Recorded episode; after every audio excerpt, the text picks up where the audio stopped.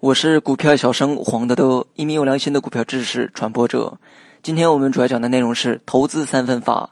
投资三分法是投资者将金融资产分配在不同形态上的一种做法，也是进行证券投资的一种策略。这种方法在西方国家比较流行。投资三分法的具体操作是：将全部资产的三分之一存入银行，以备不时之需；三分之一用来购买债券、股票等有价证券，作为长期的资本；而三分之一用来购置房产、土地等不动产。在上述资产分布当中，存入银行的资产具有较高的安全性和变现力，但是缺乏收益性；投入有价证券的金融资产虽然有较好的收益性，但却有较高的风险。投资于房地产的资产一般也会增值，但又缺乏变现能力。如果将全部资产合理的分布在上述三种形态上，则可以相互补充，相得益彰。在有价证券的投资上，也可以实行三分法：一部分购买债券或者是优先股票，而另一部分投资于普通股，再拿出一部分作为预备金或者是准备金，以备不时之需。在这种三分法中，投资于债券的部分虽然获利不大，